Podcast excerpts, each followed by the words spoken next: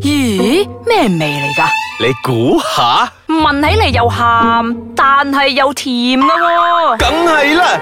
如果唔係，又點叫鹹鹹地 Season Two 咧？歡迎翻到嚟呢個星期嘅鹹鹹地，我係少爺仔。我係阿四，本節目兒童不宜及引致聽眾情緒不安，敬請留意。係我哋依然都係非常之唔慣嘅，因為阿紅咧依然都係仲未翻嚟錄節目，我哋咧唔係遲啲要出通緝令俾佢佢㗎遲啦。到，遲到你，睇我個樣幾咁兇狠，喂，嗱，OK，唔好再講笑啦，我哋翻翻嚟我哋呢度現場先。嗱，我哋上個星期咧同大家分享咗幾個咧情侶之間會嘈交嘅會原引因，致情侶嘈交嘅原因。係啦，冇未傾完啊噶，我哋即我哋再係升級，係再升級。今次咧，阿四你快啲 bring out 出嚟第一個原因係遲咩？到最痛係嘛？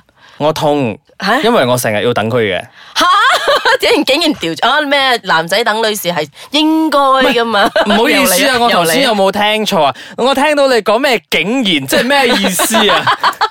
即係你會覺 得通常 Sorry 通常男士會比較唔 m 啲，係會比較遲啲啊？我見你副少爺樣， 我會覺得係應該係唔人哋係需要等你嘅咯喎。即係其實咧好普遍嘅，即係你大家會喺啲 social media 咧睇到人哋拍嗰啲片咧，通常話女朋友啊，又要化妝啊，又要執呢樣執嗰樣啊，着咩衫啊都揀唔定嗰啲咧，嗯係真係全部應驗喺佢身上邊嘅。你都係，你嘅 B B 都係，係會嘅，即係你同佢講十二點咧，佢唔會十二點 OK ready。佢十二點開始化妝。吓、你啊我真佢係啊，我會有試過咧，十二點三咧睇到佢喺度 update 佢嘅 IG story，我同你嘅佢命化妝運命運有啲相反喎、啊，即係點啊？即係有有人，好似人哋同我講十二點，佢十二點先出門嚟載我。啊，哦，我都好猛噶呢啲其實。呢個 OK 啊，你 OK 啊？你都雙重標準㗎你啊！人哋化妝十二點化妝，你又唔得。啊喂，佢十二點出門去車你咁，即係至少佢已經出門啦。我約十二點、十二點三化緊妝啊，咁佢喺你面前啫衫嘛，都未換啊，衫都未換啊，唔係噶，即係以前未同居嗰陣 啊。你明唔明咧？你明唔明？即係你喺你喺佢屋企哎呀樓我都唔下想等嗰啲批評咁多咧，呢 個你喺屋企樓 下等雖然佢我覺嗰得啲唔咧，啱係啊 B B 啲嘢我冇咩啊，我冇屈你噶嘛，呢啲事但係實嚟遲㗎嘛到呢啲嘢真係好難改嘅喎、但係佢翻工遲唔遲到嘅先？佢翻工又唔會喎。嗱嗱，要 see the point。我連份工都不如。B 啊 B，你當我係咩啊？唔係喎，我唔知我有時會覺得，好似我以前我讀書有時咧，我啲 friend 就講，啊佢哋約我哋出街咧一定遲到嘅，但係唔會好誇張遲到嗰啲，即係五分鐘到十五分鐘嗰啲行行梗係有噶啦。嗰啲 OK 嘅喎但係啊佢講唔見你哋翻學遲到 嘅喎，啊係大家真係翻到嚟正經事嗰陣咧，大家好啊好好認守真嘅規矩係嘅，好認真嘅係又啊但係咧，一去到呢啲約會，嗱，但係以前一開始同佢 dating 嗰陣咧，好準嘅，好準時 嘅，仲早過我嘅。咁恭喜你啦，係當你係自己有啊，自己人啊，唔係咁。噶，B B 唔係咁噶。我哋之間嘅火花應該冇咩幼咗啦，再咁 樣，佢而家突然之間講起呢個話題咧，又揦起我自己個嗰把火咗啦。但係我就遇到就係、因為個男朋友就成日遲到，因為我哋，唉，你知啦，我哋拍拖冇咩地方好去啊嘛，行街睇戲食飯。係啊，咁行街睇戲食飯，邊一個最唔可以遲到啊？睇戲咯。咪係咯，我誒，次次都睇唔到最精彩嗰一橛。你知唔知最精彩嗰一橛喺邊度啊？唔知。前邊嘅 trailer，唔係啊阿四，我覺得我哋兩個應該要去拍拖一齊去睇戲 啊！你知唔知我 B B 咧，真係曾經令我等到咧，到最後咧，我自己去睇戲嘅。哇！你仲係自己去睇啊？我係因我為唔我睇因啦，為我等咗好耐啦，嗰、個係 blockbuster 嚟噶嘛，我應該係一兩個禮拜前已經買咗飛。我同你講，B B 嗱真係唔好遲啊！呢、個真係唔好講笑，因為呢個我好中意。得啦，B B 我知啦，你講咗好多次啦，結果嗰日咧。真係有遲到，但係你都仲依然同佢喺埋一齊啊，即係你可以佢係妥協喎 sorry sorry sorry，然之後我同佢啊，我同佢講我自己去啦，啊我自己搭的士嚟啦，啊我講唔使啦，我自己睇得啦。咁佢就誒早講嘛，咁之後佢係真係冇嚟嘅，咁我哋真係唯有嗰件事咧嘈交，冷戰啊係冷戰咗一排嘅，真係差唔多成半個月咁樣都冇聯係絡嘅，咯，我話冇聯絡嗰時咪係住埋一齊係冇聯絡嘅嘅。啊未未住一齊嘅嗰陣，哦，係係冇聯絡嘅。你睇下呢，睇下嘈，唔係遲到可以引致嘅情嗰個問題災難嚟嘅係幾 disaster 嚟嘅呢個。係，啊，但係我都有嗰啲 friend 真係女仔 friend，跟住係佢都係慣性遲到嘅，無論佢約邊個都好，甚至乎佢約我都好，佢都係慣性遲到嘅，咁呢啲咧，第日咧要同佢嘅時間咧講早啲，講早一個鐘。冇用噶，一依然遲到啊！咁啊你約佢十二點，咪咪自己一點先蒲頭咯。就係、但係你你會覺得好冇癮㗎嗰成件事，就會覺得，唉，佢肯定遲到啦，咁嘅佢， 因為如果佢嗰日冇遲到咧，跟住佢去到佢到你面前嘅時候，佢又好忙㗎喎，佢又唔 佢又唔係將佢全副心俾你㗎喎，嗱，總唔知各位，無論男男女女都好啊，即係守時依家嘢咧，千祈唔好搞事因啊。為遲到的而且確係一個壞習慣嚟嘅。係嗯咁，我哋咧都好守時嘅，出邊嘅同事咧撩咗我哋啦，咁我哋而家休息一陣阿先紅到啦。咗未啊？阿紅冇嚟啊，今日唔嚟噶啦佢，哦，即係佢發脾氣走咗，唔嚟噶啦，唉，我哋兩個繼續錄埋下半集去啦。好，啦。好啦，休息一陣先，翻嚟之後再傾。阿紅阿紅，我最近有啲心事啊阿！四咩事啊？哎呀，我唔知我老公仔咧係咪有咗第二個啊？唔緊要，你而家去聽鹹鹹地 Season Two 啦，裏面有好多知識可以幫到你噶。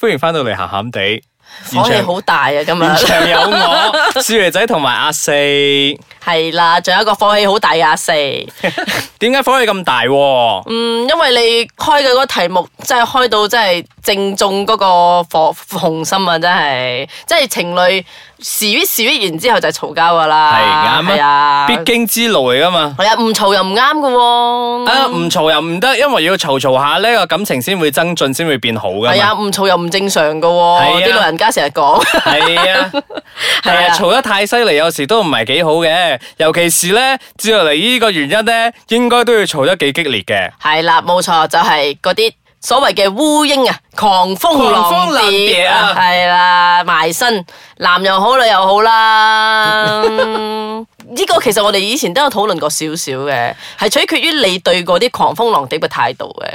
你唔好講狂風浪蝶先，你講翻如果係 X 咧，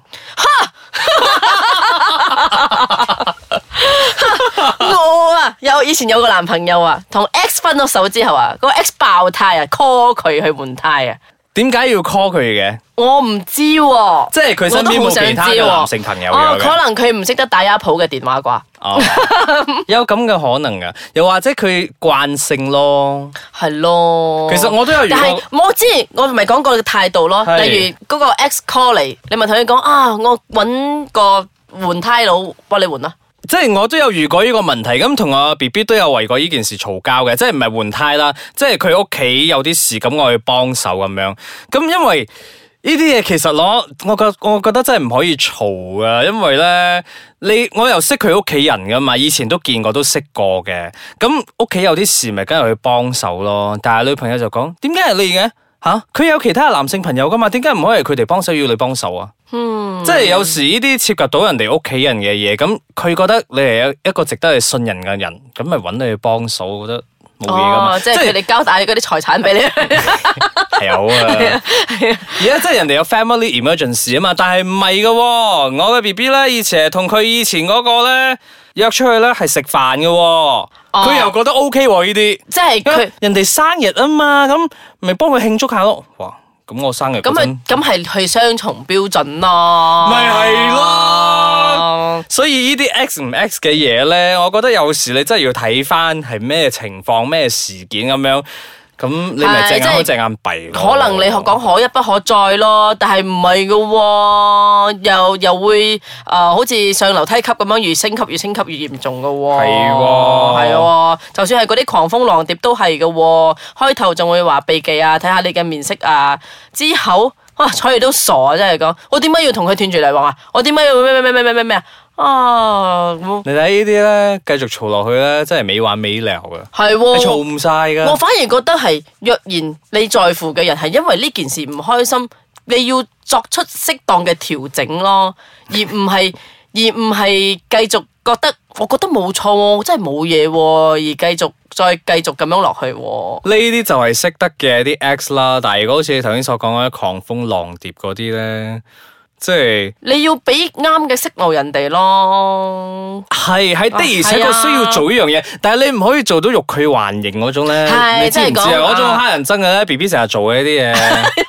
死啦！你講完之後會唔會分手啊？呢啲幾 慘啊唔分噶啦，同佢同佢講咗噶啦，而家而家分唔到噶啦，算啦。哦，係啊，算啦，我以為要步入人生嘅另一個階段添，你哎未啦呀，嗱係啦，因為咧佢咧又唔俾啲好清晰嘅 signal，好似阿四頭先所講咁，因為你已經有咗另外一半嘅話，就唔該俾啲清楚啲。誒，我有咗嘅啦。係啊，或者你回答人哋嘅答案唔好咁曖昧，又唔好咁係調皮，又唔好咁有趣咯。人哋可能覺得你冇趣，就自然捨你而去噶啦因為。佢做 sales 啊嘛，佢又唔可以咁。其實呢啲係藉口嚟嘅，㗎，講即真。係唉，你知做 sales 嗰啲好多時候你要去 approach 人哋，咁人哋都要 approach 你噶。咁呢只係講咧職業病啦，即係佢係有職業病，我哋應該體諒佢。我冇啊，我唔體諒啊，我嘈嘅呢啲嘢。係啊，我覺得係有啲嘢係我嘅就係我嘅咯，我唔可以同人哋 share。我我會我會有少少 control freak，就係我會去問誒點啊，同邊個食飯喎？嗰、個邊個嚟嘅喎？